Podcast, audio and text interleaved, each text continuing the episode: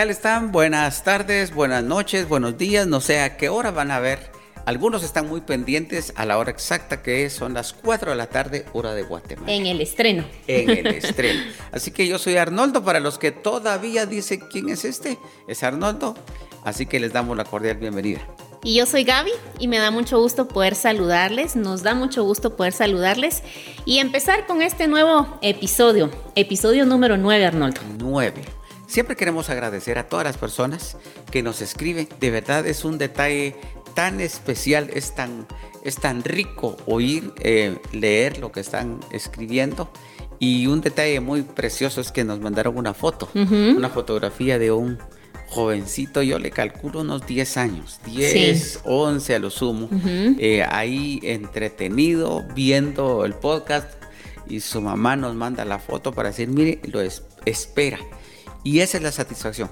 De verdad, yo deseo que miles puedan ver esto. Pero si solo uno está haciendo, ¿qué se puede decir? Se está llenando de lo que le estamos dando, creo que estamos avanzando bastante. Sí, qué bonita, qué bonita experiencia poder ver esa foto. Nos, nos llenó de alegría y pues nos dan ganas de seguir haciendo esto. ¿Qué pensás? Eso no lo habíamos pensado. ¿Qué pensás si el último programa de este año subimos fotos de ustedes algunas conversaciones, si ustedes nos permiten, por supuesto, poner los, los, comentarios que nos han mandado. Y para terminar el año, ser agradecido con, con Dios. Ha sido un año muy bueno, a pesar de, las, los inconvenientes. Pero entre eso podríamos hacer algo así. Sería una pequeña edición. Vamos a pedirles a nuestros a, todas estas gentes que nos ayudan con, las con la edición y todo lo demás y agradecer a los músicos que tocaron, agradecer a los camarógrafos que estuvieron. Pensemos, no lo habíamos pensado, pero creo que es una buena oportunidad. Muy bien, entremos pues. Muy entremos, entremos, entremos, el tema de hoy o el episodio de hoy dice, mis papás no me entienden. ¿Qué, hago? Porque nos estaban diciendo ¿Qué hacemos con esto? Ahora que están en Guatemala, estamos en vacaciones. Ahí es esa, e, e, eso, ¿verdad? Porque antes por lo menos tenían unas 3, 4 horas estar con la computadora estudiando. Ahora que no hay clases, como que el ambiente es... Mis papás no me entienden. Yo creo que lo clásico de todos es que dicen que ahora los ponen de la chacha en la casa, porque como ya no tienen que estudiar, entonces ahora que ayuden más en la casa y eso es parte de lo que pueden decir, no me entienden, ¿verdad? Yo no lo quiero hacer o cosas como esas. Todos pasamos una etapa donde pensamos que los papás no entienden lo que queremos, lo que sentimos, como que no hacemos clic, se dice, ¿verdad? Bueno, yo, la primera cosa que yo pienso es que tus papás o tu mamá, si estás viviendo con ella únicamente, eh, son de las personas más importantes sobre la tierra todos te podemos fallar. Todos, todos, hasta tus hermanos, pero tus papás no. Entonces yo creo que tenemos que comenzar a pensar que podemos hacer algo para comenzar a unificar el corazón de ellos. Entonces, cuando decimos mis papás no me entienden, yo creo que sí, Gary. Yo fui hijo y ahora soy papá. Yo siento que sí nos entienden. Lo que pasa es que tenemos una dimensión diferente. Comencemos con edad vocabulario. La generación en la que estamos viviendo, los años, ha cambiado la tecnología, ha cambiado la forma de hacer las cosas. Entonces todo eso nos va haciendo como que de repente veamos que hay una brecha, ¿verdad? Así como que un abismo entre lo que mis papás piensan, la forma como ellos lo hacen y como ahora yo lo quiero hacer. Pero entonces la primera cosa, ya lo dije, es que tengas en tu mente bien claro. Yo sé que aún con todos los errores de nosotros los papás, a quienes amamos con todo nuestro corazón es a nuestros hijos. Incluso no es correcto que amen, amemos más a nuestros hijos más que a nuestra esposa. Pero a veces esos papeles los invertimos, porque de verdad nuestra vida, nuestra pasión, nuestros trabajos, nuestra eh, todo todo es por amor a nuestros hijos. Lo que decís, la motivación cuando uno llega a ser papá muchas de las cosas, la motivación son los hijos. O sea, yo hago esto, yo me esfuerzo por trabajar porque mis hijos tengan lo necesario. O todo va uno visualizando a los hijos. Y entonces a veces esa situación de decir, ah, es que mis papás no me entienden. Y, la, y la clásica que nosotros decimos como papás, ¿verdad? Cuando lleguen a ser papás nos van a entender. Siempre decimos eso.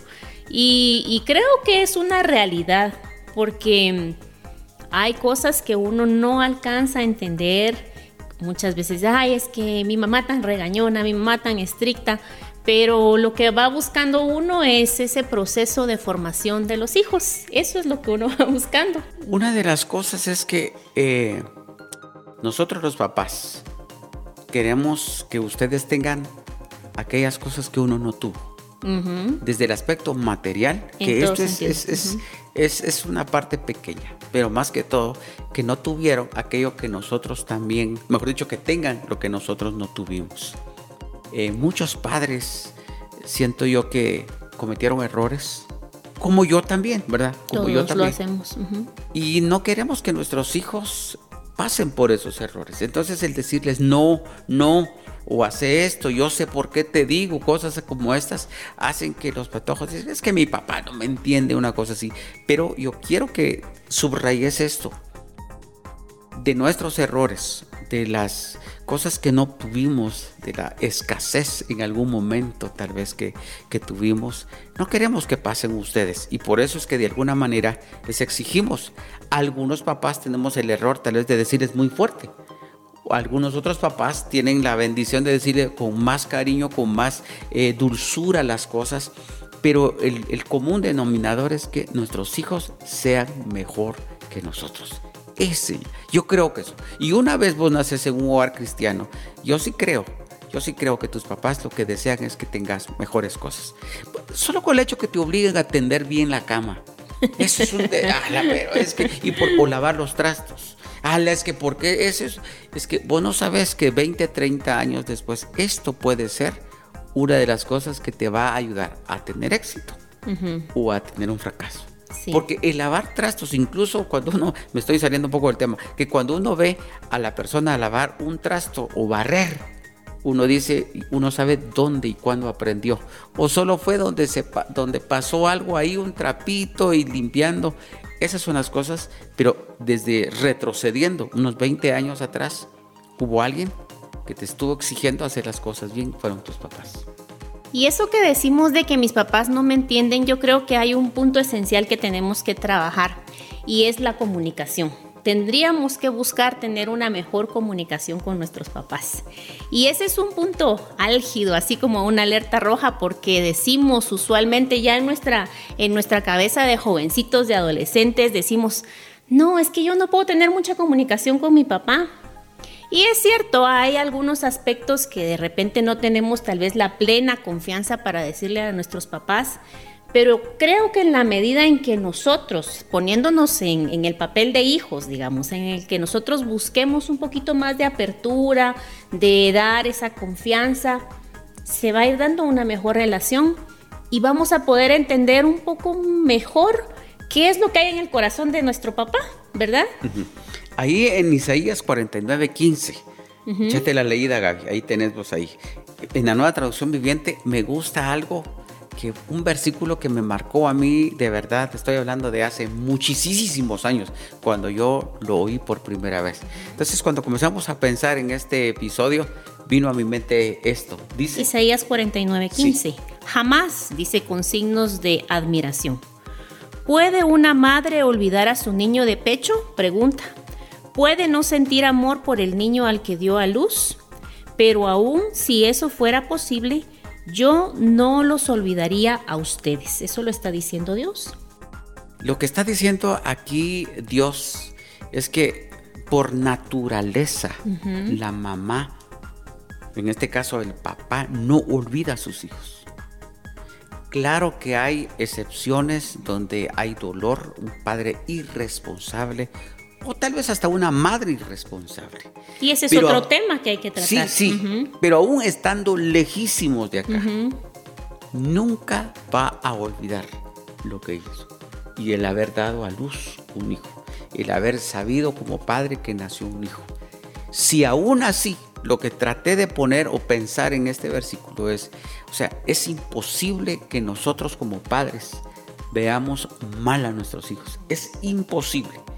Jamás en nuestro pensamiento, por lo menos en lo natural, en un instinto humano, uno nunca quiere que sus hijos le pasen algo. Ahora que estamos viendo algunos eventos de, huracanes y todo, vemos a los padres viendo cómo, cómo salvan a sus hijos, cómo rescatan a sus hijos. Es un instinto natural. No queremos que nuestros hijos pasen por algo difícil, algo duro. Y aún así, dice Dios, si la señora, el Señor se olvida de sus hijos, yo no me olvido de ti. Entonces es una de las cosas que nosotros, es que mi mamá no me quiere, es que mi papá no me quiere, y una cosa así. Y vamos a comenzar con esto rápido. A veces como que creemos que la corrección es que no me quiere. ¿Verdad? Sí. Y precisamente la Biblia también dice que el padre que ama a su hijo lo corrige, lo instruye. Entonces ahí es donde mm, no mucho me agrada eso, pero realmente es, una situación que debe ser así. El tema de hoy es mis papás no me entienden qué hago. Entonces comenzamos a pensar en algunas, algunas cositas. Por ejemplo, número uno, no te pongas a la defensiva. Es una de las, ¿qué hago? Que mi papá no me entiende. Número uno, no te pongas a la defensiva. Porque entonces uno comienza a decir, lo que estamos hablando ahora mismo. Se hace más la brecha de la falta de comunicación. No, es que vos querés más a mi hermana, eh, vos querés más a mi hermano chiquito, y que entonces no, y aquello. Entonces uno, uno pone e, esa barrera y va creciendo, se va haciendo más dura la barrera y es más difícil llegar a, hablar con los papás, porque el papá de alguna manera también se le agota la paciencia. Entonces eh, hay otro problema más grande. Pero como estamos hablando a vos principalmente, principalmente, evita tener esa, esa, esa, esa actitud de ponerse a la, defensiva. Como son como, como tips, como consejos que queremos darles de, bueno, si, si yo siento, si yo percibo, si yo veo que mis papás no me están entendiendo, pues el número uno, no ponernos a la defensiva, ¿verdad? Entonces, si piensan en eso y dicen, ah, bueno, pues voy a intentar, porque de eso se trata. Si yo no doy un primer paso, entonces, ¿cuándo? Y si mis papás están muy en su rollo, como se puede decir, pero si miran una actitud diferente en mí, puede empezarse a dar una mejor comunicación. Aunque al final queremos darte una pequeña conclusión hablando de todo eso en un resumen, ¿verdad? Número dos, yo creo que la siguiente cosa es no te hagas la víctima. Porque una de las cosas es que, que uno, ahora que fui hijo y ahora soy padre, bueno, todavía soy hijo, está mi mamá todavía, pero a veces uno se hace la víctima. Entonces yo, porque nací, porque hice esto, hay algunos hijos que son callados. Hay algunos hijos que son rápidos para contestar. Más impulsivos. Sí.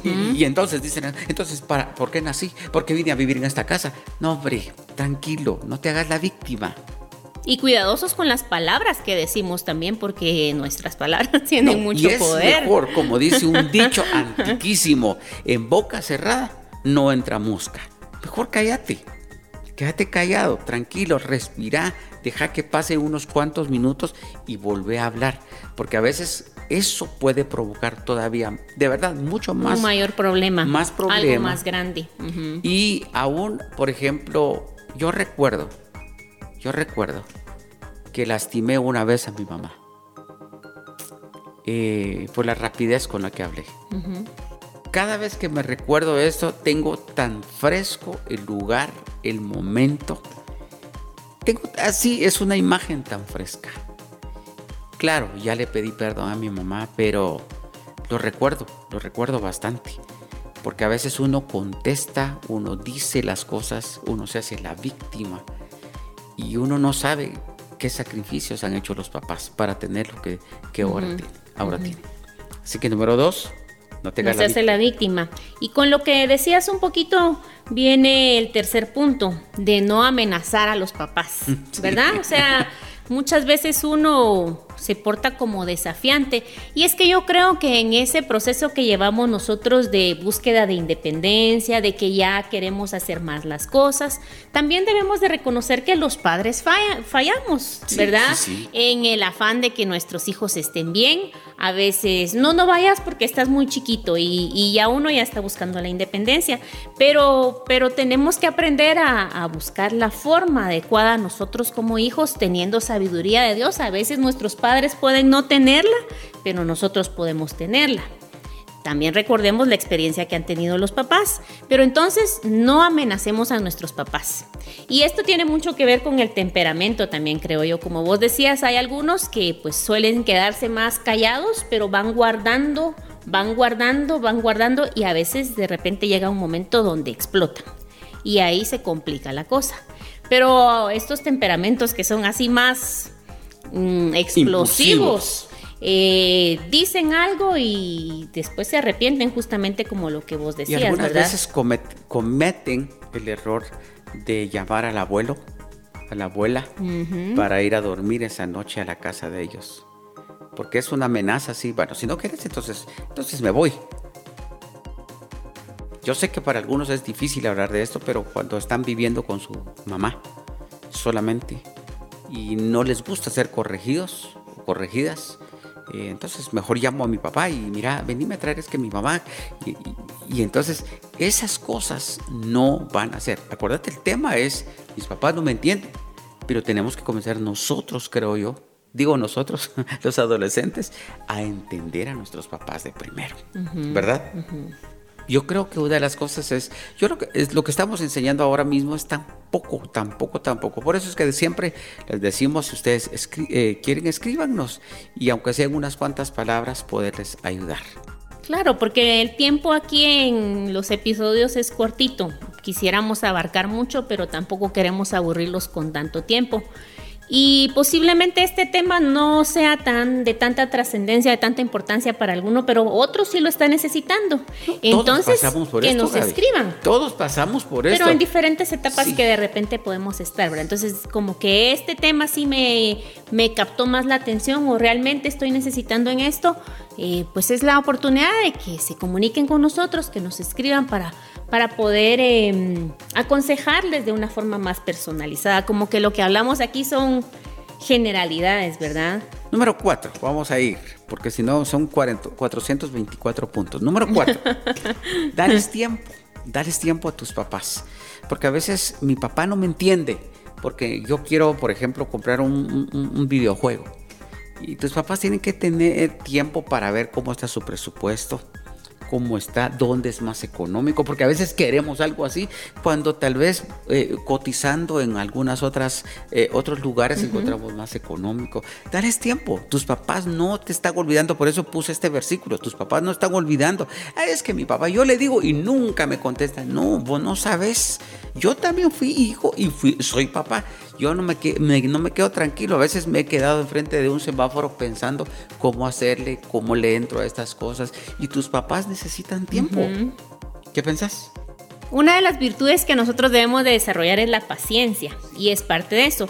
Los papás pueden ser pacientes y nosotros impacientes, o viceversa. Puede darse en las dos vías. Pero tanto papás como hijos debemos aprender a trabajar en la paciencia. Y esa es una virtud, es un fruto del Espíritu Santo, lo dice la Biblia, y entonces a veces nos cuesta trabajar en eso. Y el hecho de decir, dales tiempo a tus papás, mmm, como que no me convence, pero es tratar de desarrollar paciencia. No, y, tal vez, em, Gaby, hay que esperar. darles paciencia, pero tampoco te estamos pidiendo cinco años, ¿verdad? Pero extender un poco la gracia sobre ellos.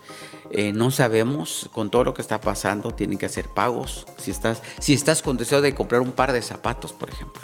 Es que esos quiero yo. Mira, mija, ¿por qué no te compro esto? O mira, mijo, ¿por qué no te compro esto? No, es que eso quiero. Entonces espérame. No, pero es que ahora quiero yo. Eh, no, no, no. Eh, dales tiempo. Dales tiempo porque la verdad es que uno tiene que. No, no yo no quiero tener un padre que salga a robar para, para mm. consentirme. Ahorita que estás diciendo esto, me acuerdo que fuimos a la capital una vez y yo ahora que ya valoro mucho más cuánto cuesta obtener algo, yo me recuerdo que le pedí a mis papás unos zapatos carísimos. Y cada vez que me recuerdo de eso, yo digo, ay, no, de verdad, mis papás, ¿cómo hicieron para darme eso? Porque a mí me agarró la gana de que yo quería esos zapatos. Bueno, pues gracias a Dios me los compraron esa vez, pero saber qué hicieron después para que comiéramos, porque de verdad, a veces uno en su afán de que se le mete algo, ahí lo quiero. Yo lo tengo por si alguno quiere. Eso los guarda todavía. Bueno, otra de las cosas es buscar a una persona más grande que vos para pedir un consejo. ¿verdad? Porque nosotros no estamos, pero tenés que escribir. Ahora, si nos conoces, pues llámanos, eso no hay ninguna pena. Pero siempre busca a alguien. No busques gente de tu edad. ¿Por qué? Me están preguntando sin preguntar. Porque si encontrás a uno o a una de tu edad, es posible que se junten no, igual es mi papá. Si vieras que ¿Y qué hiciste? Ay, yo le dije esto. Entonces ya comienza con eso. te dan ideas todavía para contestar. Entonces, una persona más grande te va a decir, mira, espérate un poco. Tampoco te estoy diciendo que uno de 90 años, ¿verdad? No, te estoy diciendo que te, por lo menos que te lleve unos 5, 8 años de edad para decirte, mira, ¿qué hiciste? ¿Cómo lo hiciste? Ah, espérate todavía. O si quieres, yo le digo a tu papá, tal vez no le explicaste bien. Son cosas como esas. Un tío, eh, a veces no mucho me gustaría perdón, los abuelos, porque siempre los abuelos abogan y a veces uno se siente comprometido. Te sugiero un amigo, un líder. Un líder de la iglesia, un líder de discipulado, claro. Eso te va a ayudar a decir qué vamos a hacer, ¿verdad? Y por último, entre más tiempo compartís con tus papás, vas conociendo qué les gusta y qué no les gusta. Lo hablábamos un poquito al inicio, ¿verdad? Pero es importante Em, en la etapa de la juventud como que nos inclinamos a que los amigos, ¿verdad? Y es cierto, todos tenemos los mismos intereses, todos nos vamos por lo mismo, pero a veces a quien con quien menos tiempo queremos pasar es con los papás. Y entonces eso no es bueno. Se los decimos porque nosotros pasamos esa misma situación que ustedes pasaron, pero el hecho de compartir, valorar ese tiempo que podemos estar con los papás, porque no sabemos cuándo ellos dejen de existir. Es algo que debemos de tener en mente también. Una de las cosas, y con esto estamos terminando, porque no queremos alargarnos. Ahora, hoy precisamente que estábamos grabando esto, o mejor dicho, antes de grabar esto, recordé a mi papá. Mi papá ya no está conmigo ahora. Lo disfruté, lo disfruté. Pero cuánta falta me hace estar con él, platicar con él. Y recuerdo que le dediqué más tiempo a mis amigos en mi época de adolescente. Recuerdo que llegué una noche, en, aquella época era muy tarde, 10 de la noche, ya estaba todo apagado. Pero la, la, luz, la primera luz a la hora de entrar a la casa, era de una luz que tenía una, una correa. No sé si ustedes han visto esto, que, que uno agarra la correa y se prende la luz. No es un switch directamente. Ese es solo de tus tiempos. en mis tiempos.